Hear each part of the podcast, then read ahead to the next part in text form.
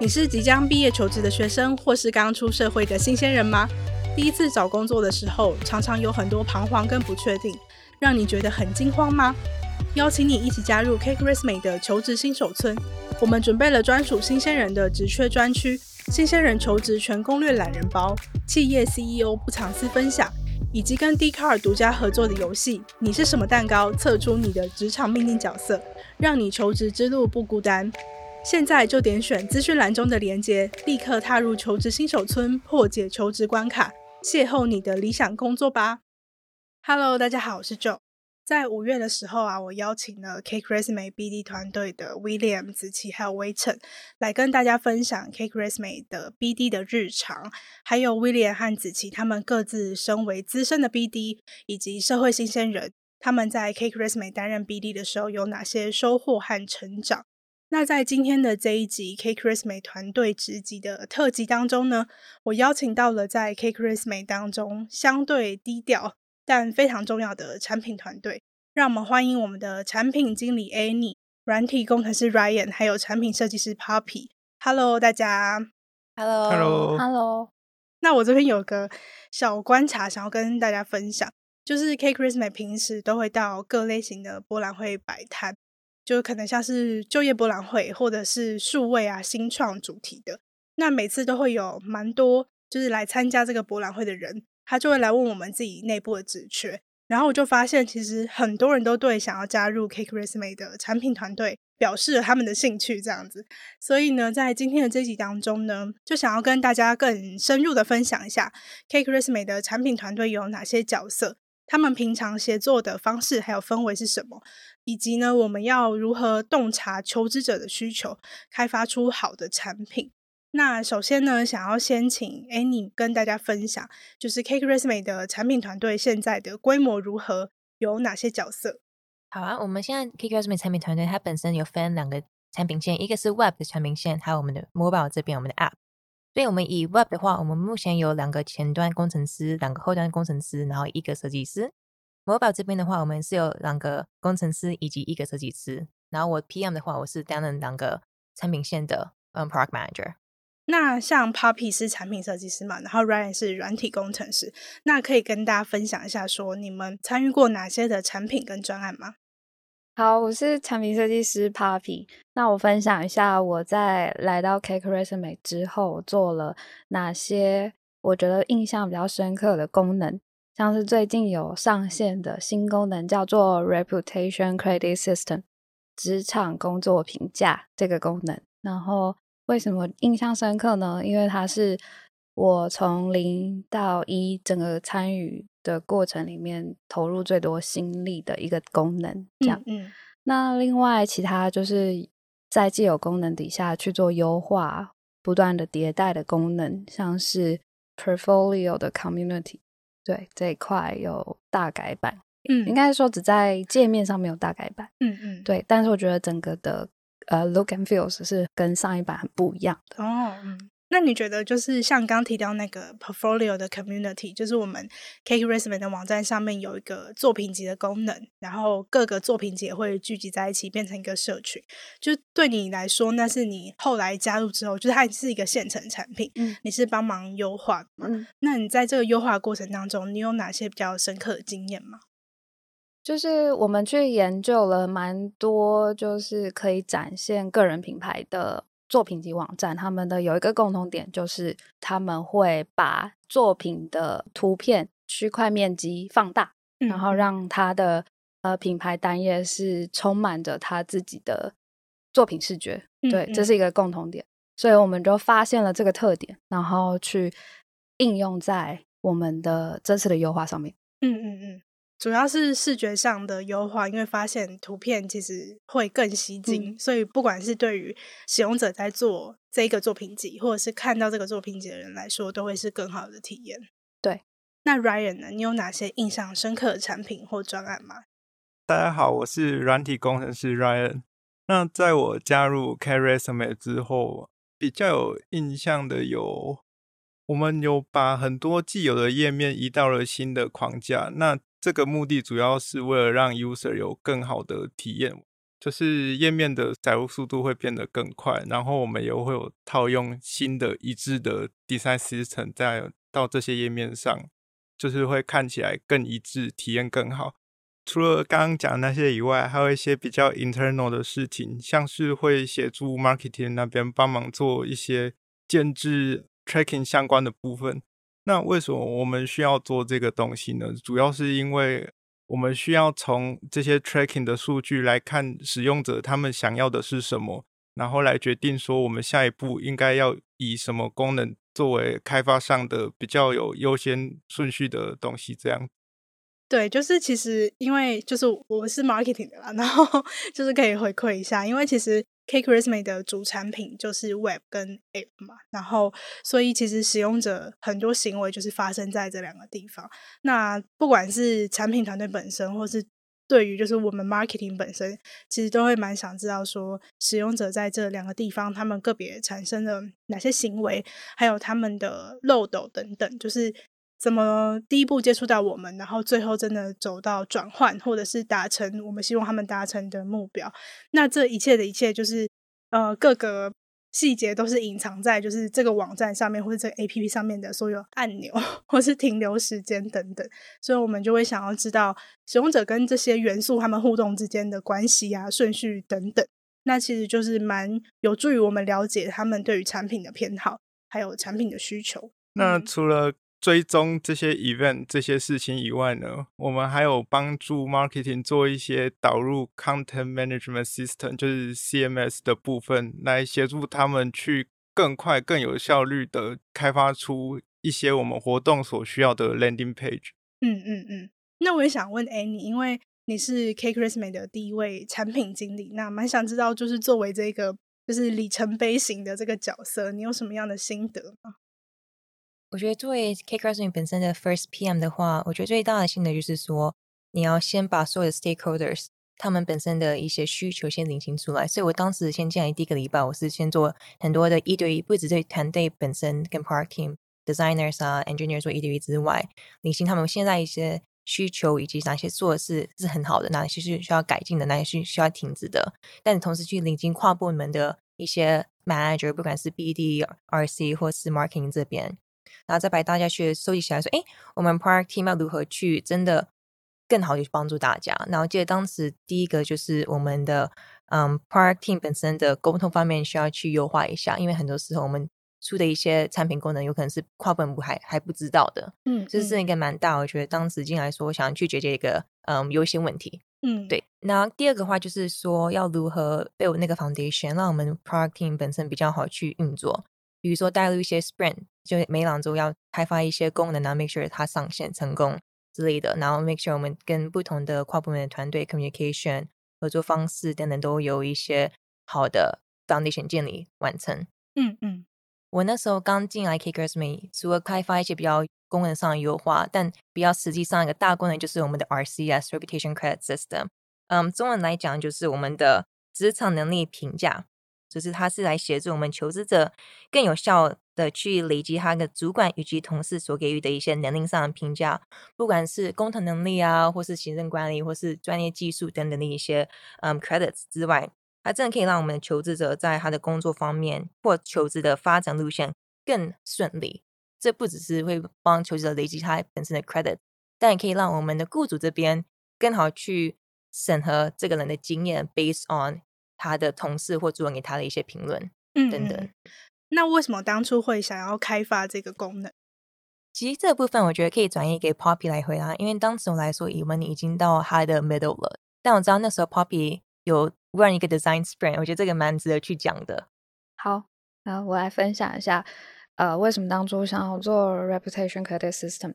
呃，主要是 under 在我们公司，我们每三个月就会。定个 OKR 嘛，然后我们有一个 O 呢，它是想要帮助我们的使用者，就是未来职业发展和求职可以更顺利。嗯，所以这个 O 很大，嗯，我们要去想一些 key results。嗯，那很直接对到产品团队，就是发想一些吻合在这个目标底下的功能。嗯，嗯，对。那因为是 CEO 的一个远大目标，所以他会很很慷慨的先提出一些 idea 出来。所以我们当然 idea 需要被验证，或者是说这个 idea 需要带到各个部门的团队里面去做讨论，因为我们开发一个功能，一定是要帮助各个团队成功。对吧？嗯嗯，就是让可能是也帮助 BD 团队，让我们让他更好卖我们的产品，对，然后也可以让 Martin 可以更接触到他在沟通的使用者，嗯、对啊。那所以我们就办了一个，因为当初没有 PM，所以呃，我就想说，这个这么大、这么模糊的一个目标，我们可以用什么去解决？嗯，对，去验证那个 CEO 的 idea 是不是可以 work 的？那我就想到了一个 framework，它叫 Design Spring，姑且把它翻成设计冲刺。嗯，主要是帮助就是团队可以围绕在一个共同的愿景底下，然后这个 framework 可以帮助你就是去发现，哦，我们做这件事情的挑战跟问题的根本会是什么，然后我们可以去用一些 prototype，然后去验证。我们这个 idea 可不可行？就是我们会在那个 design sprint 里面去定义很多目标跟问题，嗯，嗯，对，然后再去从这些问题跟目标，然后再去延伸，说我们可以解决用户的什么问题，然后我们可以做什么样的功能开发，对，然后它是一个设计冲刺的意思，就是它可以在短时间内去 focus 在这些东西，然后去想出一个 idea，嗯嗯，对，然后就非常好用，也不是说非常好用，就是说。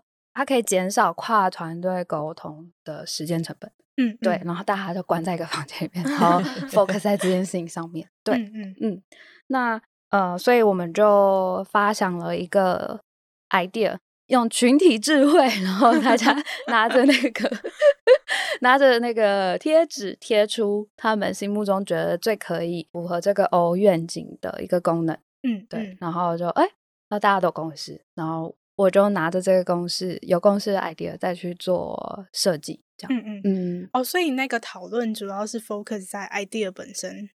对。哦，因为那时候我好像有被邀请，嗯、但是我好像刚好有录音没有参与到，就非常可惜。因为就是感觉是个盛会。可是我觉得挑战是说，因为 Google 它定义 Design Spring 其实是要花五天的时间。嗯、哦，对对对，五天的时间。然后，可是因为大家都很忙嘛，然后我觉得对我最大的挑战是，我要怎么把那五天的 framework 浓缩成七十二分钟？嗯嗯，那有人七十二分钟？那为什么是七十二分钟？七十二小时？如果是十点半到十二点十五是几？哦，一个小时要四十五分钟。对，哦，一个小将近两个小时。好，为什么是这个时间呢？就是我前面需要一点前置作业，因为 Design Spring 要准备很多小道具。嗯。我那时候还跟就是我们共享空间楼下的一个叫 Vibe，我又提到别人那个，好细哦，对，很细，会不会很细？没关系，我觉得很有趣，就是我做，应该说在 K 可能就是想要做什么，好像几乎都可以做，所以我还去跟别公司借他们的电子白板，就是他们的产品是一个白板，嗯，因为我们的共享空间只有一个小的白板，可是我要让很多人在有画布可以去做一些。prototype 发想啊，或者是一些 How My Way 的一些 How My Way 是一个 UX 的 methodology，对 methodology，对的 methodology，然后然后我要让人家去实践这个东西，那一定要画布嘛，嗯，所以我借了一个电子白板，然后把它推上来，嗯嗯、对，就很像那个 Google 的 Jamboard，嗯嗯。然后，所以我就从十点半，然后我们是十二点十五还是十二点半开始吃饭嘛，所以我就等于是说，我就抓这个时间，很很没有意义吧？就是，那你在这 design sprint 中有任何的 challenge 吗？哦，对，有，就是你要不断发散跟收敛嘛，然后发散的时候，你就要把那些小动物放下去，然后让他们去开始 brainstorm 很多东西嘛。但是时间到之后，你就要敲钟啊，然后收回来的时候是很困难的，然后你就要大喊，嗯，而且你需要嗯、呃、很有勇气的，因为 CEO 啊，或者是说很多厉害的人都在那个小房间里面，然后你就要站起来，然后觉得自己是国王了，说给我闭嘴，听我说话，我们要我们要在有限的时间内做有效率的事情，所以要。对，要大家叫大家闭嘴，这样。而且 那时候 Poppy 才刚来的，对，我才刚来，哎，我心脏要多大颗啊！当初这个点子后来是怎么样？就是逐步的实现，成为一个实际的产品。嗯、这个问题好大，就是我蛮想知道说，因为同样都是做呃，就是职场能力评价这样子的功能，可是它可能有很多种呈现方式嘛，很多种互动方式，可能是比较有趣的，可能游戏化的，像累积积分啊，可以晋级，或者是就是呃简单的文字叙述的评价，就当初是怎么样去从一个哦想要做职场能力评价这样子的比较广的点子，然后具体的收敛到一个可以被开发出来、可以被使用的产品。在 Design Spring 里面，designer 会先做一个前置作业，就是一些去找一些 reference，嗯，也会一样是会去做一些竞品研究。那这些其实就是一些 idea 的基底，嗯、然后我们再去针对各个 idea 去分析它的 pros and cons，这是最快的。在发想 idea 的时候，其实就是站在巨人的肩膀上，然后你再去想一个更好的东西。这样的一个机制的话。一样是在 Design Spring 里面，我们不断的来回团队里面有一些沟通，有人提一些 concern，、嗯、那有些人就会针对这个 concern 再去发想更多的延伸发想说，说那我们可以做什么？嗯、其实就是在那个会议里面那个一个 brainstorm 过程。嗯嗯。除了那一天的 Design Spring 以外啊，那我还有注意到说，我们的 designer 其实他们还有做很多的用户访谈。就是把我们设计好到某一个程度的 prototype 去，不管是给 to B 的或是 to C 的那些 user，让他们看说，哎，这样的使用体验他们好不好？觉得实不实用？那有什么地方是可以改进的？对，我们的 designer 也有花很多心力在这个地方。对，那时候就是刚好，我觉得很幸运的是，Annie 就来了，嗯，就我已经 画做好一个差不多百分之八十七趴的。超爱讲八十七，然后 Annie 就说，他就帮忙推动，然后去 recruit 很多的 user 去做 user testing，嗯，对，然后 to B to C 都有，然后就整。个就是加速去验证这个 idea 可不可行，对，然。后就发现哎可行呢，很棒，对，嗯、然后我们就更有信心的去下去做开发，嗯、对，嗯，哦，我也有一个。就是门外汉问题，蛮想问三位。就是，嗯、因为我知道我们公司在产品开发，或者是甚至其他部门在尝试新的点子的时候，其实都蛮鼓励大家用 MVP 的思维去做。然后蛮想知道说，你们在因为 RCS 现在它其实就是一个全新的功能，那你们当初是怎么样去定义 MVP，然后真的落实在这个产品当中？一样是 designer，其实会先去分析用户他会有哪一些 flow。嗯，对。然后我把很多的 flow 定义出来之后，那 MVP 就会去跟可能是 PM 或者是跟 CEO 去对说，哪一些 flow 对我们 Phase One 的一个功能来说是最主要的。嗯，我一定要满足的。对。然后之后再去想哪一些是 nice to have。嗯，那我们就会再去加回来。嗯，对。就比较常我们会用这样的一个方法去定义 MVP。嗯，那如果以 RCS 来定义的话，其实我们也会。往回说，诶，那它哪些会达成商业目标？就比如说我们 RCS，我们最大的商业目标是，就希望我们的使用者的互动率会提升嘛，不管是建立关系啊，或是本身在 community 会发文那些。然后他刚刚 Poppy 所讲你的 OKR 部分，嗯、所以在这个 Phase One，我们其实 Poppy 有做很多流程，是说，诶，我们使用者可以不止发送一个评价的请求这部分，然后以及你可以去填写这个评价。然后那时候，如果你收到一个 request，或者你收到一个填完的一个 credit 之后，你其实当时 Poppy 的设计，你可以去把它接受，或是拒绝，或者是更新。嗯，但因为那部分比较像是一个 nice to have，在我们的初期阶段，我们后来把那个当成 Phase Two 的部分。那 Phase One 就真的是 focus 上说，哎，你可以给予跟收取评价。嗯，然后比如说更新就 edit 的话，或者是可以接受或拒绝别人发给你的评价，你这都可以去当 nice to have。因为当时我们当时说，哎，如果你一开始会让别人可以去接受或拒绝的话，那会。有很多人开始去接受或拒绝，它会让这个评价比较少，真的被累积到。嗯嗯，所以后来就 Phase One 变成说，哎，那我们先不用在乎这么多部分。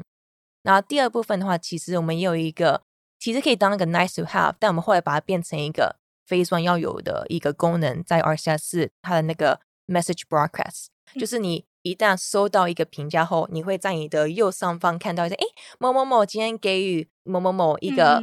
嗯沟通能力的评价等等的，那你就每个人可以点他，所以我不一定要跟这个人是有建立过关系的，我可以是完全不认识他，但会看到他的这个讯息挑拨，嗯嗯，那我就。会我就会想去点击，然后看他，所以这个的好处原本是想放到 Nice Have，但后来拉回到我们的 Must Have 的时候，是因为哎，雇主看到有可能会提升他们对这个人才的一个 interest，然后求职者有可能会想跟这个人是界定关系，或是也会触发这个人更想去求于或是给予他的同事或主管一些评价，嗯，就会把那个拉回到 phase one 这边，嗯、就会考量很多不同因素。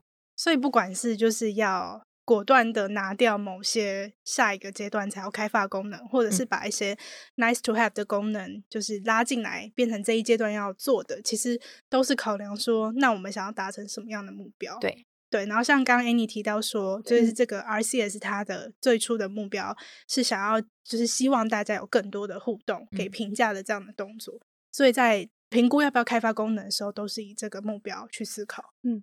也像以看 OKR 的目标，对，还有一个，还有一个好像也是 framework 吧，对，就是产品开发 framework，就是 effort 最小，impact 最大，嗯、就是要做。对、oh. 对，然后那时候我记得 Annie 还没有来之前，然后我跟 Josie 就另外一个 designer，我们就会说，好，那我们先用一个象限，嗯，然后我们就把很多的我们 user 可能会想要做的事情，然后去贴到那个象限里面，哪一些是 effort 最小，然后 impact 最大的，那我们就做。哦，对对，嗯。刚刚 Poppy 讲一个很重要的细节，然后第二细节，觉得 Ryan 跟 Arthur 我们本身的工程师做的很好的地方是，他可以真的很好去跟我们 PM 跟 Designer 去对一下需求。因为像有时候我们会觉得说，哎，这个功能应该很简单就可以做下去了，但结果它其实背后有很多的操作或是精神要去放进去，是我们可能不会知道的。嗯。然后像 Ryan 这边，他就很会去跟我们去分析说，哎。这个做时间会是多久？以及有时候我们会不懂一些状况，他会用比较好理解的一些 terms 让我们去 更好去 get 到。嗯，像这个完全是偏外题。那那时候我有跟 Ryan 在讨论那个 canonical 的一个 URL 的部分，然后因为那时候完全不懂是什么东西，然后他就用比较实体化，呃，Harry Potter 的那个 Voldemort 来跟我去分析它。快点说一下，要不要不要说一下？看我听不听得懂？这样我觉得不错，你可以跟 Joe 分享一下。我超不懂的那个。那个东西是叫做 canonical，那是一个跟 SEO 有关的东西。嗯，因为说你其实你在网页上同一页，它有不同的网址或是不同的语言，但是他们在 SEO 的搜寻的排名上面的那些贡献值，其实应该都要放在同一个。到这里还听得懂吗？嗯用 Harry Potter 的 Voldemort，这这里听起来有点模糊，对不对？那 你刚刚说跟 SEO 有关的时候，我就觉得好像有听过这个词。对，那我来举个例子好了。嗯、那大家有知道 Harry Potter 他的反派是伏地魔吗？那伏地魔他为自己创造了很多的分灵体，是几个啊？哦、九个吗？七个，七个，哦，没那么多，七个。那这七个分灵体啊，他们各自为恶，就是做一些坏事的时候。诶，那个罪要放在谁身上？是放在各自身上吗？还是说不对？这些都是伏地魔，所以他们应该要把他的那些做的不好的事的那个贡献都归因在同一个人，就是佛地魔上面。嗯，那 canonical 也是这个概念，就是在那些看起来不太一样、网址不一样的网页上，如果他们代表的是同一个东西，那就应该把它指向同一个，贡献到同一个地方。嗯嗯。本 Ryan 是不是很厉害，很棒？对，我觉得身为就是熟悉哈利波特人，觉得蛮激动的。我那时候说这太棒了，我真的 完全 get 到，好厉害哦。那我也蛮想知道说，因为要开发出一个产品，参与的角色是多元的嘛？就至少会有设计师、工程师，然后我们现在还有产品经理加入。那你们有就是曾经在开发过程中有哪些意见不合的时候吗？那如果说遇到这样的状况，要怎么样沟通协调？如果我们不只看我们内部，我们也看过后部门。我们那时候在做 RCS，其实大家也都有蛮多不同的一些意见，对于 RCS 怎么去开发它。对，比如说我们目前的 Flow 啊，然后很多都是我们自己本身团体。不能去参与使用者的角色去回答，所以最好去回答方式去做我们的 user 访谈，那就拿更实际的证据说，哎，这个 user flow 为什么是正确的，或是哎，这 user flow 我们可以再更好去优化它，based on 我们就 user 访谈获得一些证据。像是那时候我们记得我们跨部门那时候还蛮担忧说，哎，这个 RCS 会成功吗？然后当我们去做 user 访谈，不管是 to B 或 to C 这一块，我们发现其实 to B。很在乎 RCS 这项功能，因为他们自己本身有说这个可以帮我们节省他们的 reference check，嗯，所以你们在你们会听到说，我刚刚一开始讲说，哦，reference check 可以减少，这不是我自己讲的出来，而是我们透过 user 访谈，他们自己的 feedback 给予我们，发现说，哎，这不只是会帮助 to C 端，但是会更帮助 to B 端的用户。然后这个再拿回来去跟 BD 或是我们的 marketing team 讲的话，他们更好去了解说，诶，那到时候未来去那个宣传 RCI 怎么去宣传它？然后同时在我们内部操作时候，不管是跟我们自己的 RD 啊，或是我们的 CEO 等等的，他们一些的考量，我们可以透过 user interview 去解决它。不管是哪个功能先开发，或是哪个我们可以先不用开发，这些内部的评论，我们可以用 user 访谈去说服。我们可以 user 访谈去说服我们的 stakeholders。嗯嗯嗯。然后 Poppy 有没有什么补充的地方？那我补充就是内部质疑的部分。你干嘛内部质疑？看着我讲。哦，对，我就是内部啊。嗯，因为我相信，针对 Product Team 来说，就是 BD Team、RC Team 或者是 Marketing Team，对我们来说都是我们的 Stakeholder。因为、嗯嗯、对，那其实我记得我回想了一下，我之后还有就是，其实我当初也是蛮玻璃心的，就是最后在 Design Spring 之后要做一个就是问卷的回收的时候，我看到有些质疑，就是当下是有点有点承受不住，但是呃。但是我之后就想说，不对啊，他也是我们的 stakeholder，嗯，就是说这个功能的 stakeholder 也是你们，嗯，所以我之后好像有很快速的去针对一些质疑，或者是说一些有 concern 的同事们，我再去做一些比较细的呃询问，其实也可以把它定义成访谈。嗯，然后去想说他在意的是什么，那 maybe 可以放在我的设计里面，嗯，或者是 maybe 放在我们所谓的，就是刚刚就一直在问，那我们怎么去定义我们功能的 phase one、phase two、phase three？嗯，第三个就是这个角色，就是你要去柔忍很多个 stakeholder 的意见，然后再去想一个现阶段最可行的实作方法。对，嗯，那我就觉得，哎，我对这整件事情负责任的话，就 OK。那质疑是针对产品本身，对，一定是针对产品本身。因为我觉得是好的工作者的话，不会质疑你的人格。然后我觉得质疑其实也蛮正常，因为大家都很在乎产品，大家都很在乎我们的一些 value 的提供。对，而且大家也在意是能不能帮助他工作表现嘛？我觉得这是很实际的。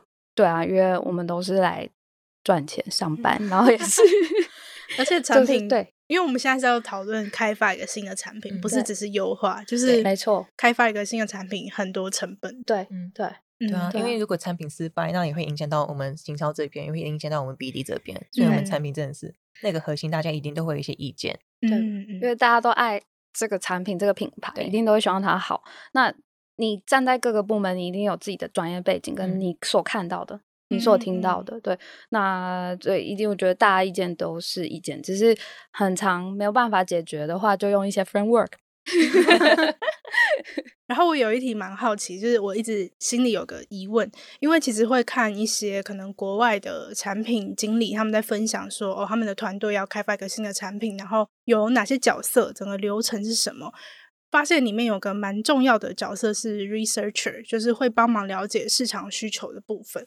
然后因为我们团队是没有这个角色，所以蛮好奇说，就是产品团队大家平常是怎么样去完成，比如说像刚刚提到的使用者访谈这类的跟 research 相关的需求。虽然我们公司现在没有 researcher 这个角色，不过我们公司的所有团队成员，我觉得他们的能力都是非常棒的。除了我们有很优秀的 PM Annie。还有 很优秀的，现在开始大家都点名哦。呃，我们的 designer puppy 他们都有很棒的能力去做 user research 这件事情。除此之外呢，我觉得我们 CareEstimate 有一个很棒的、很大的优势，在于说我们还有其他的部门，像是我们的 business development team，他们就可以带给我们第一线的 market research。嗯，还有我们还有很棒的 recruitment consultant team。他们除了本来就是在负责招募的人以外，他们还可以带给我们第一线的 industry research，那可以给我很多及时的回馈来调整我们的方向。嗯嗯嗯。那整体来说，就是三位作为产品相关的人才，你们觉得你们在 Cake Resume 收获最多的地方是什么？以我来说，这算是我第一份开发 Web 的工作。那我觉得我在这边，呃，有。很多技能上的增进，像是说，我现在会考虑到很多的东西，例如说一个页面啊，它要出来的时候，其实你要考虑到它是怎么 render 的，你可以要不要做 server side rendering，呃，这些比较 technical 啊，还有一些像说这页面要不要做 cache，还有安全性的部分。除此之外呢，就是开发的那个 code base，你要怎么样去规划，然后怎么样把每个东西放在它该放的地方，这样子在未来的开发与维护上，那个效率会快很多。我在这边有一个比较大的收获，是可能知道我在哪一方面的软实力可以再更进步。身为一个 UI/UX designer，你需要对你的用户有很大的同理心，所以我们有一个 framework 叫同理心地图，就我们天天在练习同理心。哦，对，我们其实有这个 framework，我们对所接收到的资讯都是非常开放的心态。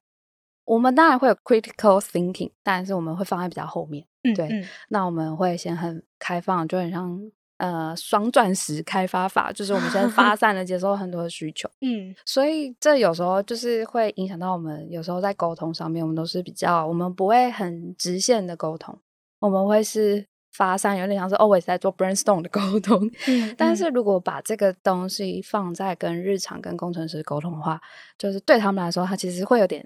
呃，有点障碍，就是说他们会觉得你到底在说什么？你好迂回哦，你在想说什么？可不可以直球对决？哦，oh. 对，所以呃，我发现是说，Cake Resume 给我一个环境去触发我有这样的一个 self awareness，是说，哎、欸，嗯、我我过去的沟通方式用在工程师上面其实是不太 work，可能有时候会浪费他们的时间，嗯、然后他们就常常要心虚，对，然后就要感应我的我的说法，嗯、对，然后觉得他们也很辛苦。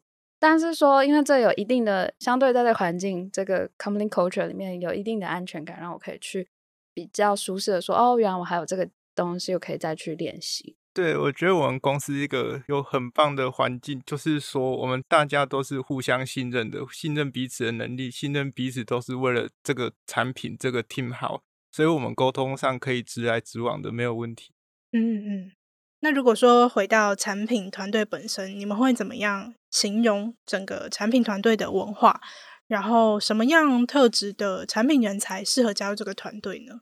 喜欢用快节奏的解决问题的人，我、嗯、我相信有诶、欸，因为我之前我有个 design manager，他说他很喜欢解决问题的成就感跟那种征服感。嗯嗯，那我觉得我们文化包含特质的话，一个就是变通能力要很强。毕竟我们是一个新创嘛，我们东西很常会需要，有可能一天在做项目 A，但后来因为有别的事情启发而要把它转成项目 B，我们要去 pivot，那你就要能够去变通，嗯，然后不要去排斥这个变通的节奏，嗯，我觉得蛮重要的。对，其实，在 marketing 这边也是一样，嗯。我觉得我们团队的 engineer 都有很好的沟通能力，还有理解能力，就是大家都知道说我们彼此在讲什么，我们现在讨论的东西是什么，问题在哪里，那我们要解决什么东西。另外一个我自己觉得比较重要的是，你有主动求知去了解事物的本质的能力，就是你不能单纯的把事情做好，get it done 就这样子而已，你还要知道说你在做什么，那对未来的维护方面，你应该要去考量哪些东西，才会有利于这个东西长长久久这样子。嗯，那这对工程师很重要哎。对，就是才不会为后人留下技术债。对对对。那最后最后，想要请 Annie 跟我们的听众朋友们分享一下，目前 Cake Resume 的产品团队有在招募哪些人才呢？OK，我们目前正在招募的有三个职位，首先是我们的后端工程师，那我们前端工程师，再来就是我们的手机这边的工程师，那三个都需要是资深的，都是 Senior 这边的等级。对，嗯，嗯，如果有兴趣的话，欢迎大家投你们的履历进来我们 Cake Resume 的产品团队这边。嗯嗯嗯，嗯。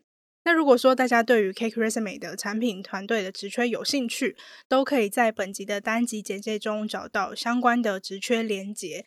那我们今天的访谈就先到这边，很开心有机会邀请到我们的产品经理 Annie、产品设计师 Poppy，还有软体工程师 Ryan 来跟大家聊聊，就是在 Kerasme 做产品的经验，还有他们观察到的团队的文化。那今天呢，也谢谢各位听众朋友们的收听。接下来科技职涯才能可能也会为大家带来更多有趣的内容。如果你喜欢我们的 Podcast，邀请大家到 Apple Podcast 给我们五星评价，或是订阅、追踪和分享。也欢迎到科技职涯的 IG 小老鼠 Cake Rizman 的 Podcast 和我分享你的想法。我是 Joe，大家下次见，谢谢大家，拜拜，拜拜。对对，这可以，因为因为我不知道你你们要进来哦。那个可以叠在一起，没有关系，可以叠在一起。好。请说，拜拜，拜拜，拜拜，谢谢收听，拜拜。